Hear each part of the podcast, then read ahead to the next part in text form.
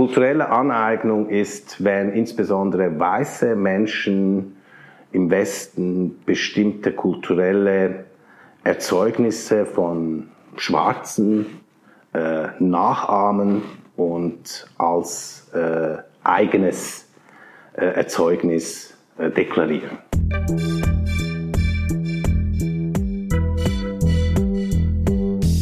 Willkommen bei Studio Libero, dem Podcast des Schweizer Monats der Autorenzeitschrift für Politik, Wirtschaft und Kultur. Reggae, Rastas und abgesagte Konzerte. Das Thema der kulturellen Aneignung ist in der Schweiz angekommen. Emra Erken, Jurist und Jazz-Experte, erläutert anhand der Frühzeit des Jazz, wo weiße Musiker tatsächlich Werke von schwarzen Künstlern zu Unrecht für sich beansprucht haben. Erken ist jedoch davon überzeugt, dass heute alle Menschen Jazz oder Reggae spielen können. Die Fragen stellt Wojn Sascha Vukadinovic, Redakteur des Schweizer Monats. Die Produktion dieses Podcasts wurde unterstützt von PMG Investment Solutions und Reichmut und Co. Privatbankiers. Doch jetzt direkt ins Gespräch. Emra, hast du jemals Dreadlocks getragen? Nein, ich hatte noch nie Dreadlocks. Ich stand mal in den 80er Jahren ein bisschen auf Reggae-Musik und hatte eine Rasta-Mütze aber Dreadlocks hatte ich keine. Okay. Darf man als Weißer eigentlich Jazz oder Reggae spielen? Unbedingt. Also das ist äh, Musik ist äh, verbindet Menschen. Also dazu eine Geschichte. Dazu möchte ich eine Geschichte erzählen. Ich kenne einen ähm, englischen äh, Trompeter, 1961 geboren, Enrico Tommaso. Er hat italienische Wurzeln.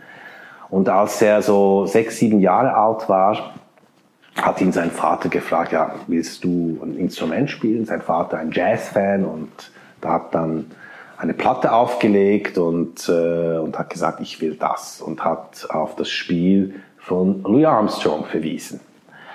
Basin, Basin Street Blues äh, sei die Platte gewesen. Und äh, jedenfalls kurze Zeit danach hat er auch wirklich angefangen, Trompete zu spielen und dann kam Louis Armstrong nach England und äh, da ist äh, Enrico Tommaso mit seinem Vater ist dann an den Flughafen gegangen, um Louis Armstrong zu empfangen.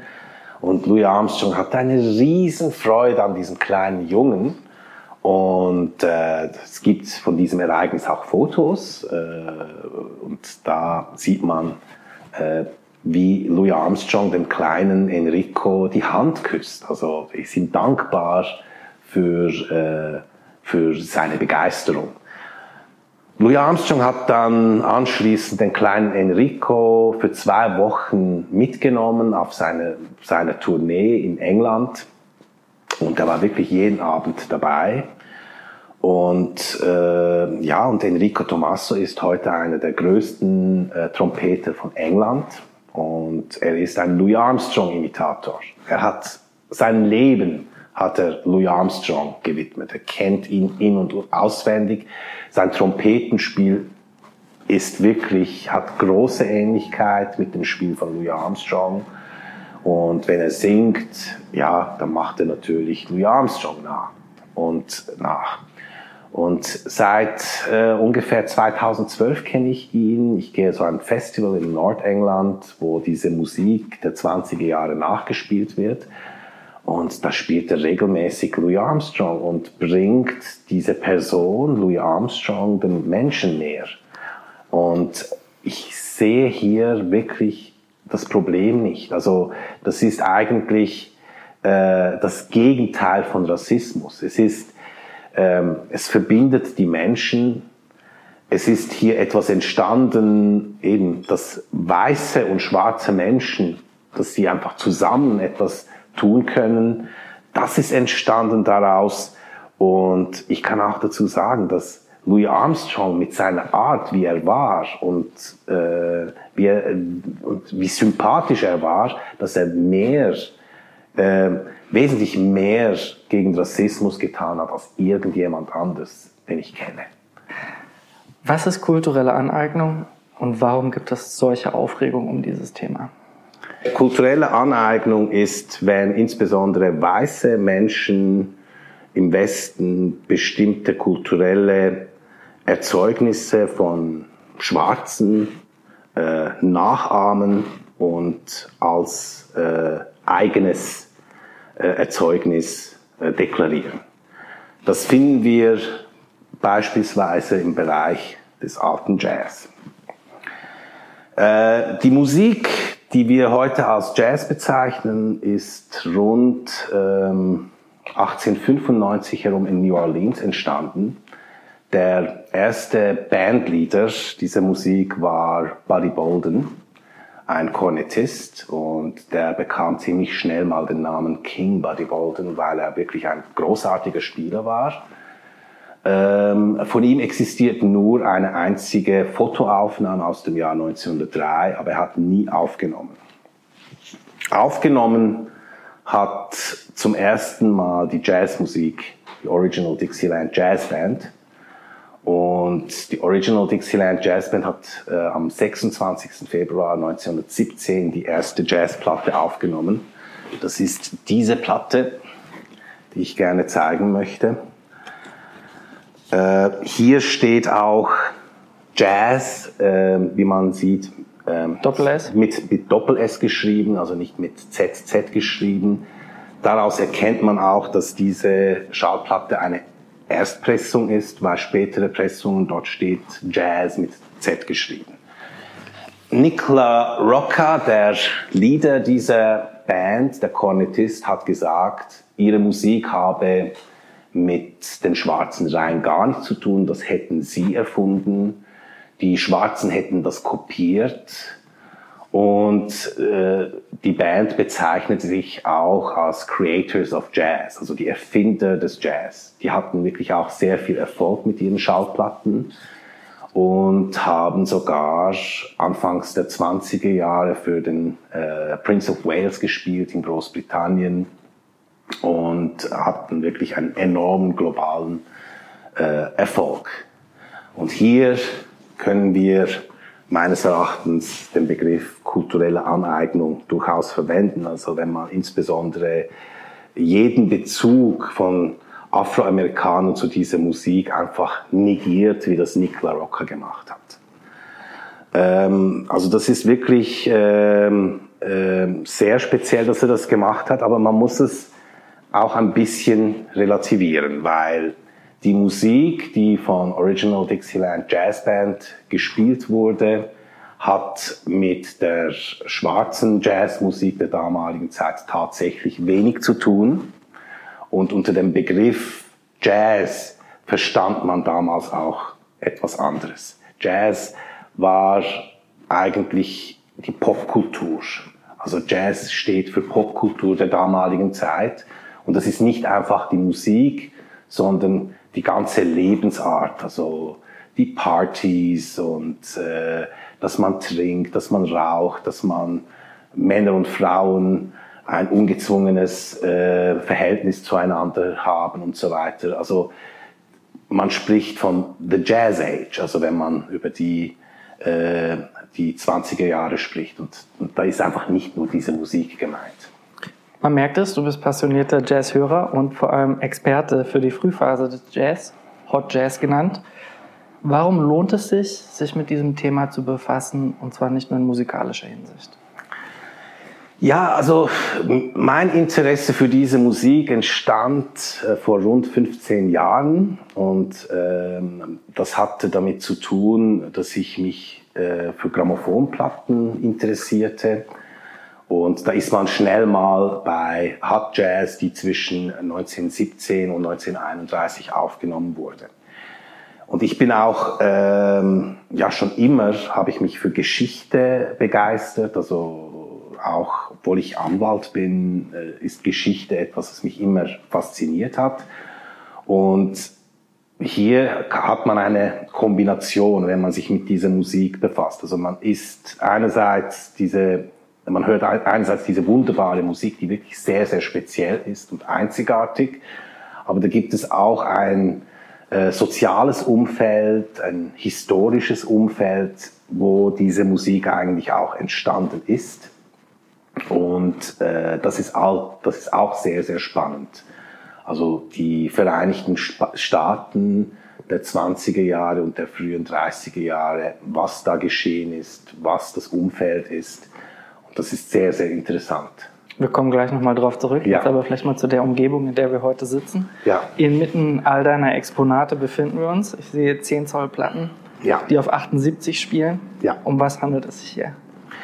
Ja, das ist eine äh, sehr spezialisierte Schallplattensammlung, äh, die sich vor allem auf die Jahre 1922 bis 1931 fokussiert. Nicht nur, es hat ein paar äh, andere Platten, die nicht zu dieser Zeitepoche gehören. Was man oben sieht, das sind äh, sogenannte Race-Platten. Also Race, das bedeutet Rasse. Und diese Platten wurden äh, von Plattenlabels äh, gemacht. Also es sind Afroamerikaner drauf zu hören und das Zielpublikum waren auch Afroamerikaner. Kann dazu gerade mal ein Beispiel zeigen mit einer Hülle. Das ist so ein Race Record von Vocalion. Und hier sieht man äh, einen schwarzen Musiker die Frau, die man sieht, die ist eher hellhäutig. Sie ist zwar auch eine Afroamerikanerin, ist sicher keine weiße Frau gemeint. Und das hat auch äh, äh, sehr viel mit den sozialen äh, und kulturellen Verhältnissen der damaligen Zeit zu tun. Äh, die äh, Tänzerinnen in den Revues, die schwarzen Tänzerinnen, die waren äh, hellhäutig, also hellhäutige Afroamerikaner, weil die wirklich am begehrtesten waren. Das ist auch das Schönheitsideal der damaligen Zeit, hellhäutige Afroamerikanerinnen. Dazu gibt es ein Beispiel, ähm, da gibt es Florence Mills, das ist eine äh, Revue-Sängerin, leider nie aufgenommen die ist äh, eigentlich die erste äh, afroamerikanische Frau, äh, über die man sprach und die man als schön bezeichnete, öffentlich. Sie ist 1928 ist sie gestorben. Sie war also auf einer Tournee in Europa, da ist sie erschöpft, ist sie dann verstorben und daraufhin hat Duke Ellington auch ein Lied äh, für sie geschrieben, Black Beauty, und mit diesem Lied hat er sie natürlich auch verewigt. Auch sie keine äh, dunkle äh, Afroamerikanerin. Also das sind, das ist wirklich so ein Schönheitsideal. Äh, hellhäutige Frauen, das ist so das, äh, was man damals haben wollte. Wir umkreisen jetzt schon die Anfänge des Jazz ja. und tatsächlich auch geografisch sehr einfach zu umkreisen, nämlich mit den Vereinigten Staaten. Es ist ein durch und durch amerikanisches Musikgenre in seinen Anfängen. Ja. Was muss man wissen? Wie ist es entstanden und warum gerade in den Vereinigten Staaten?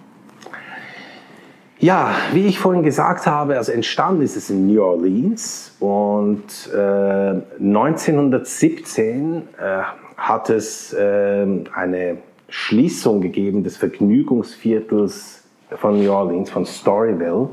Das wurde von der amerikanischen Navy wurde das dicht gemacht, dieses Vergnügungsviertel, wo all diese äh, Puffs und all diese äh, Musik, Musiklokale und dergleichen waren. Und die Musiker sind dann losgezogen in äh, andere Städte, insbesondere nach Chicago.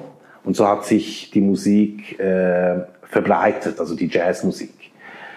Äh, nach Europa gekommen ist diese Musik so circa Mitte 20er, 20er Jahre als amerikanische Performer nach äh, London, Berlin oder Paris kamen. Also vor allem diese drei große Städte äh, waren da im Fokus in Europa. Aber äh, das ist wirklich, ähm, also äh, Art Blakey, der äh, ein Schlagzeuger, ein späterer Schlagzeuger der Jazzmusik, Modern Jazz Quartet, hat mal gesagt, also Jazz ist die originäre, ist eine originäre amerikanische Kunstrichtung und viele haben versucht, Bezüge herzustellen zu anderen Orten, wie beispielsweise Afrika, aber das sei völliger Quatsch, weil Jazz, das ist amerikanisch. Ja, ob ähm, man kann man kann nicht sagen, dass jetzt Jazz rein schwarz ist, obwohl natürlich äh, die Ursprünge des Jazz bei den Schwarzen liegen. Die Entwicklung äh, des Jazz gerade in diesen ersten Jahren fand sehr parallel statt. Also die Schwarzen spielten mit Schwarzen und die Weißen spielten mit den Weißen. Manchmal spät in der Nacht trafen sie sich für Jam Sessions, aber sie traten nicht gemeinsam auf. Das ist einfach die Rassensegregation in Amerika, die da eine enorme Rolle gespielt hat. Und dementsprechend hört man auch, wenn man die Musik hört und wenn man sehr viel hört wie ich, dann höre ich sofort, ja, das ist eine schwarze Band oder das ist eine weiße Band. Also die Musik ist schon anders. Es ist nicht so, dass die äh, weiße Jazzmusik jetzt irgendwie schlecht wäre. Es gibt hervorragende Interpreten, äh, auch im Bereich des weißen Jazz. Aber diese, die, die schwarze Jazzmusik ist schon, also für mich zumindest schon spannender. Also was man da für Sachen hört, die Kreativität, die man da hört, ist schon was anderes. Äh, aber es gibt natürlich Ausnahmen eben auch beim weißen Jazz. Können wir das gesellschaftspolitische Moment vielleicht nochmal kurz vertiefen? Du hast es jetzt angesprochen. Wir befinden uns im ersten Drittel des ja. 20. Jahrhunderts. Ja. Die Vereinigten Staaten hatten im 19. Jahrhundert einen fürchterlichen Bürgerkrieg geführt, ja. um die Sklaverei abzuschaffen.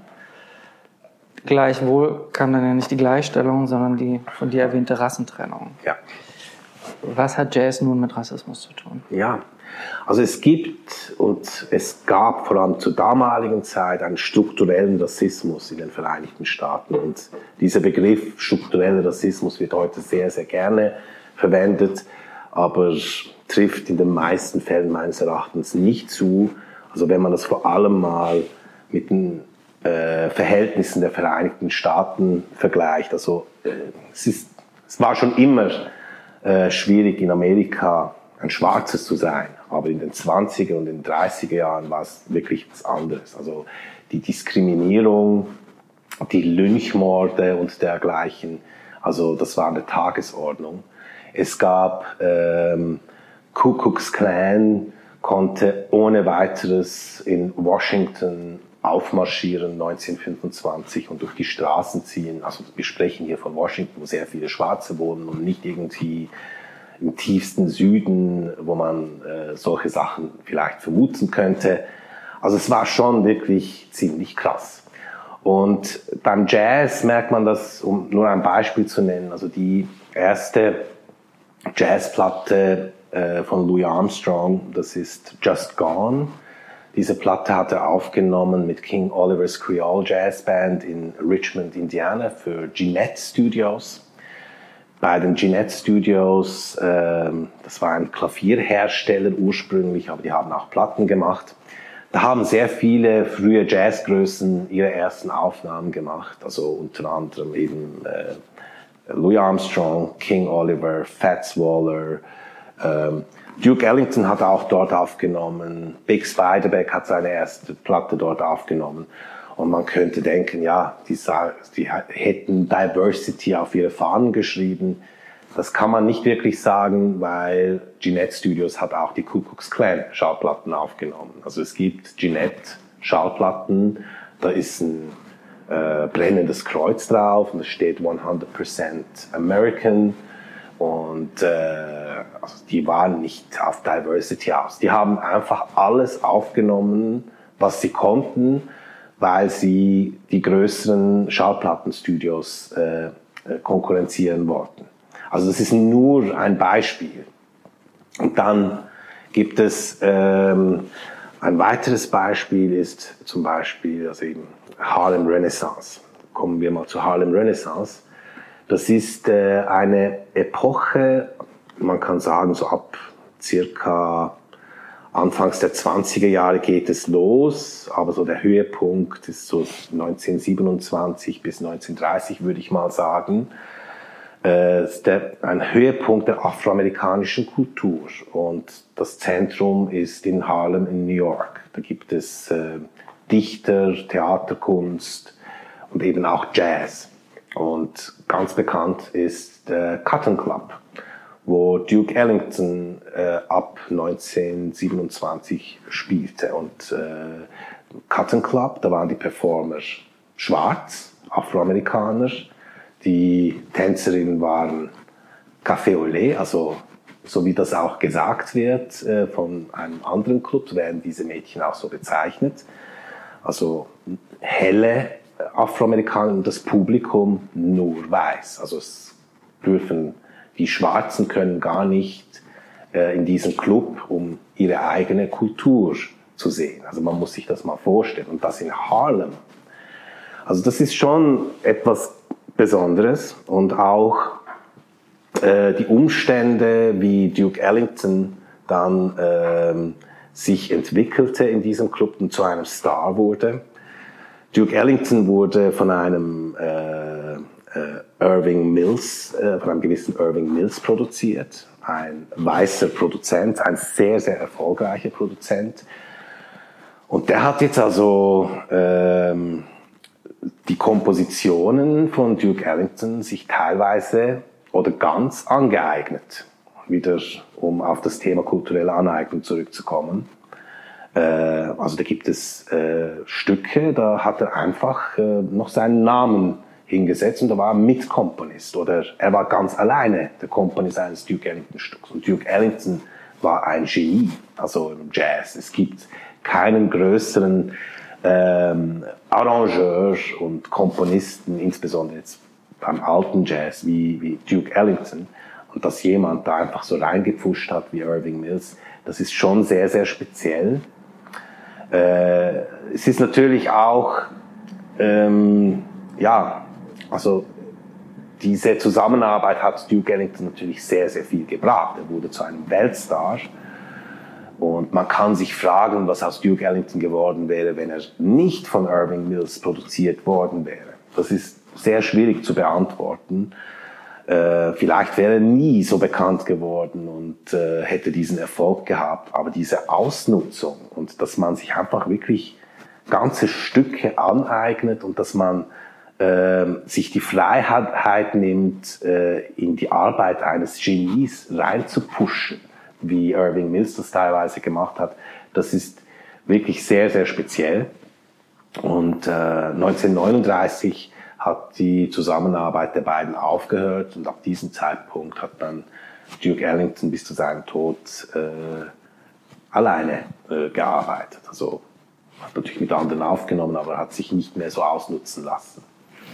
In den heutigen Debatten um kulturelle Aneignung ist ja eines der bekanntesten Stichworte der Vorwurf des Blackfacing, mhm. der zurückgeht auf die Praxis von weißen Männern, sich schwarz anzumalen und damit Schwarze zu imitieren zur Belustigung für ein weißes Publikum. Jetzt gibt es aber im Jazz oder in der Frühphase des Jazz noch eine andere Form von Blackfacing. Ja, also Blackfacing finden wir in verschiedenen Bereichen. Also es gibt ähm, beispielsweise amerikanische, also afroamerikanische Komiker, die sich blackfaced haben.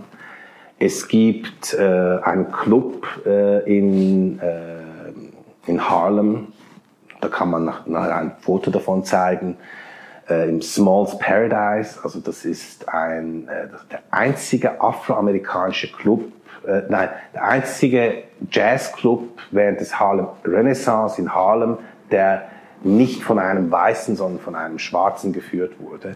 Und dort sieht man auch, man, man kann Fotos sehen aus dem Jahr 1929. Da gibt es einen äh, Schwarzen, der sich äh, mit Blackface geschmückt hat. Also das soll eigentlich so Blackness ähm, äh, unterstreichen. Also es ist nicht immer so, wie das einfach so, nicht immer einfach eine Belustigung, das stimmt einfach nicht. Ein anderes Beispiel ist ähm, ähm, Fred Astaire und Ginger Rogers. Äh, kennen viele sicher diese Filme von Fred Astaire und Ginger Rogers. Die haben insgesamt zehn Filme gemacht, neun davon für RKO, die sind in Schwarz-Weiß. Äh, das bekannteste äh, Stück aus einem solchen Film ist äh, Cheek to Cheek. Diesen, dieses Lied sieht man im Film The Green Mile mit Tom Hanks. Aber unter den Kennern ist der beste Film ist Swing Time aus dem Jahr 1936. Und dort gibt es eine Szene, äh, da das Lied heißt Bojangles of Harlem.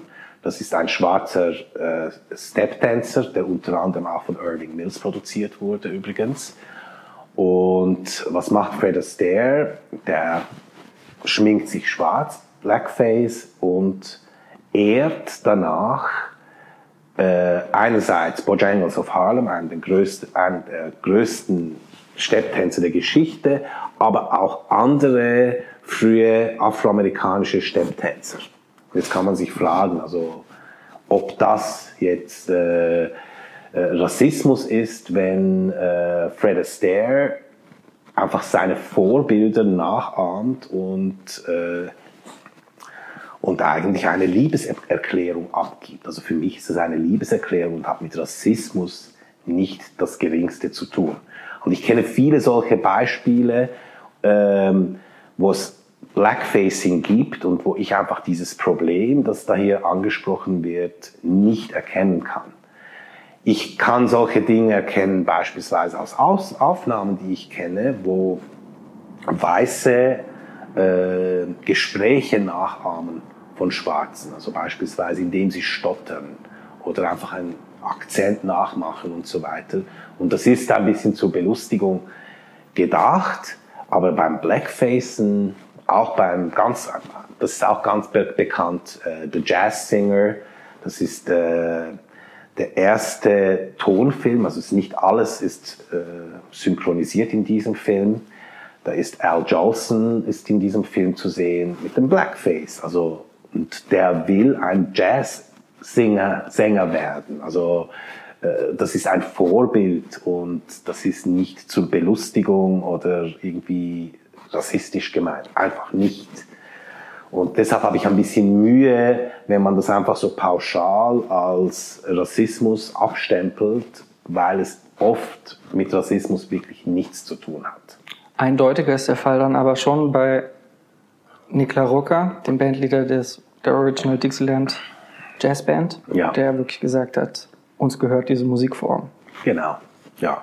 Also das ist wirklich, da können wir wirklich von kultureller Aneignung in einem negativen Sinne sprechen, weil der sagt, also, äh, dass die Musik, die wir da hören, Jazzmusik, das haben wir erfunden. Die Schwarzen, die spielen uns das nach, die haben das nicht erfunden. Und das ist nachweislich falsch. Also es stimmt einfach nicht. Und, und natürlich ist das auch sehr rassistisch, also wenn man, das, äh, wenn man so etwas sagt. Ähm, aber dass diese Aussage stimmt von Nick LaRocca, nicht von den anderen Bandmitgliedern, das möchte ich auch noch schnell sagen. Es ist wirklich er, der so etwas gesagt hat. Und also von den anderen ist, sind solche Aussagen nicht bekannt. Aber eben, dass sie sich Creators of Jazz bezeichnen, das ist schon ein starkes Stück. Also sie, sie als Erfinder der Jazzmusik, das ist ein starkes Stück, wenn man so etwas von sich behauptet. Ja. Nun stammen ja Jazz und die Debatte um Cancel Culture aus den Vereinigten Staaten. Was kann denn die Schweiz im guten wie im schlechten Sinne hiervon lernen? Ich denke, dass wir sehr wenig davon lernen können, weil die ähm, gesellschaftlichen Umstände in den Vereinigten Staaten unterscheiden, unterscheiden sich sehr grundlegend von denjenigen, die wir hier in der Schweiz haben. Auch unsere Rassismusgeschichte, wir haben in der Schweiz also Rassismusprobleme gehabt und haben sie auch immer noch, können nicht verglichen werden mit denjenigen, die wir in den Vereinigten Staaten haben. Kann dazu ein Beispiel nennen, dass, da gibt es beispielsweise die Italiener. Die Italiener, die haben wirklich sehr, sehr lange unter Rassismus leiden müssen in der Schweiz. Und als ich äh, in den 70er Jahren in die Schweiz kam, habe ich das wirklich auch unmittelbar mitbekommen. Ähm, da war so ein, äh, so ein Jahrmarkt, Stierenmerit in, in Zug. Da war ich neun Jahre alt und konnte kaum Deutsch. Da bin ich hingegangen und da hat mich so ein Typ, äh, hat mich da beschimpft, so Sauchain, hau ab auf äh, Mailand, wo du bist. Und ich habe nichts verstanden und da haben mir meine neuen Kameraden erklärt, um was es da geht. Also Cink, das sind dann die Italiener gemeint und, äh, und der will, dass du jetzt einfach die Schweiz verlässt. Später waren es dann die Jugoslawen. Also ich kann mich erinnern, in den 90er Jahren, wie die SVP ein Plakat äh, finanziert hat. Auf diesem Plakat stand Kosovo-Albaner Nein. Also Kontaktstelle für ganz klein geschrieben Kosovo-Albaner Nein. Oder einfach ganz allgemein Animositäten gegen äh, Tamilen, gegen äh, äh, Serben oder Albaner und so weiter. Das ist Rassismusgeschichte der Schweiz und nicht diese äh, POC-Debatten und Black, Life, Black Lives Matter und dergleichen. Das hat mit der Schweiz einfach wirklich sehr wenig zu tun. Und was ich einfach feststelle ist, dass man versucht, diese Debatten hier in die Schweiz, versucht, in die Schweiz zu holen. Das haben wir auch gesehen gleich äh, ähm, vor einigen Wochen, als äh, das amerikanische Supreme Court äh, Roe versus Wade umgekippt, umgekippt hat, diesen äh, historischen Entscheid aus dem Jahr 1971. Das wurde umgekippt und, äh, und das hat dann zu Protesten geführt, was völlig normal ist.